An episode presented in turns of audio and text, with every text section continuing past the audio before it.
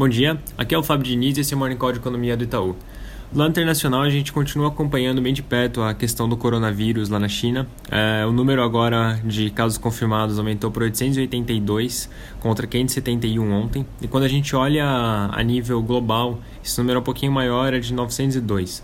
O número de mortes também aumentou, agora em 26, ontem estava em 17, mas, a, mas continua tendo uma taxa de mortalidade consideravelmente menor do que a do SARS. Então, a título de comparação, até o presente momento, a taxa de mortalidade do coronavírus está em 3% e a do SARS era de 6%. Vale lembrar que a cidade de Wuhan, que foi o grande epicentro do vírus, já está em isolamento, então voos para lá foram cancelados, trens e ônibus também.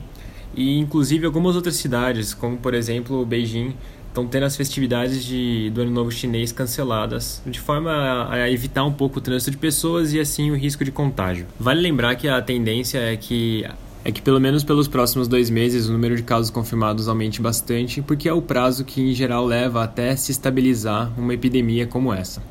E fechando esse assunto, ontem, mais para o final da tarde aqui no Brasil, a OMS fez um pronunciamento de que esse caso do coronavírus ainda não deve ser interpretado como uma emergência global.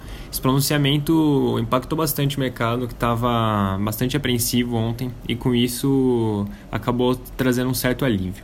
Passando para o Brasil, ontem o presidente do Banco Central, Roberto Campos Neto, deu uma entrevista para o Valor Econômico em que ele demonstrou tranquilidade com o atual patamar da inflação então ele falou, por exemplo, que eles entendem que essa, esse valor que encerrou o ano, que foi mais alto do que vinha sendo projetado alguns meses atrás, foi de fato influenciado pelo aumento nos preços da carne e que esse é um choque temporário, que também é a nossa visão aqui no banco. A gente inclusive vem sinalizando isso nos últimos áudios a gente entende que a tendência é que esse choque seja dissipado ao longo dos, da, dos próximos meses e com isso a trajetória da inflação deve seguir em níveis confortáveis. Fazendo um gancho com esse assunto dos preços da carne, agora há pouco saiu a confiança do consumidor, que é divulgada pela GV, e o índice mostrou um recuo de 1,2 é, para o mês de janeiro. E o próprio relatório da GV, ele, ele comenta que muito provavelmente esse resultado foi influenciado por esse aumento nos preços para o consumidor. Então, a ideia aqui é que como, como teve um aumento considerável nos preços, a intenção de consumir foi acaba, acabou sendo prejudicada.